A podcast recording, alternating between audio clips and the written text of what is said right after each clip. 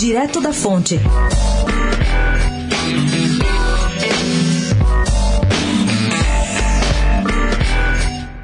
O ex-governador Márcio França, do PSB, que na campanha para o governo paulista do ano passado foi chamado de Márcio Cuba ou Márcio Vermelho por João Dória, tem mantido, quem diria, conversas reservadas com a deputada Joyce Hasselmann e também com o apresentador José Luiz da Atena.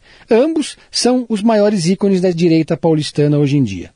O ex-governador, empenhado em viabilizar sua candidatura a prefeito de São Paulo, espera ter o apoio do PDT e também do PV, ao mesmo tempo, flerta com a direita, de olho em possíveis alianças no eventual segundo turno. França nega, apesar disso, que esteja, digamos, mudando de lado, como reclamam nos bastidores seus antigos aliados de esquerda. Abre aspas, só tive um partido em 40 anos de vida pública, defendeu-se a coluna.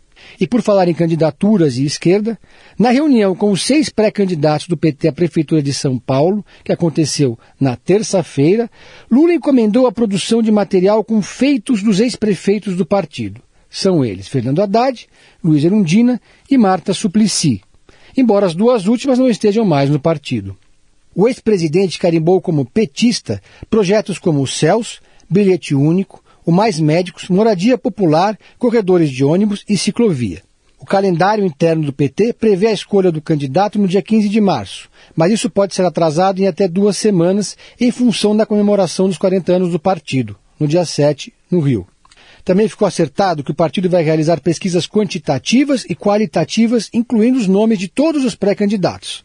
Uma rodada de 18 debates nos diretórios zonais e consultas ao PSOL, ao PCdoB e à ex-prefeita Marta Suplicy. Pedro Venceslau, especial para a Rádio Eldorado, direto da fonte.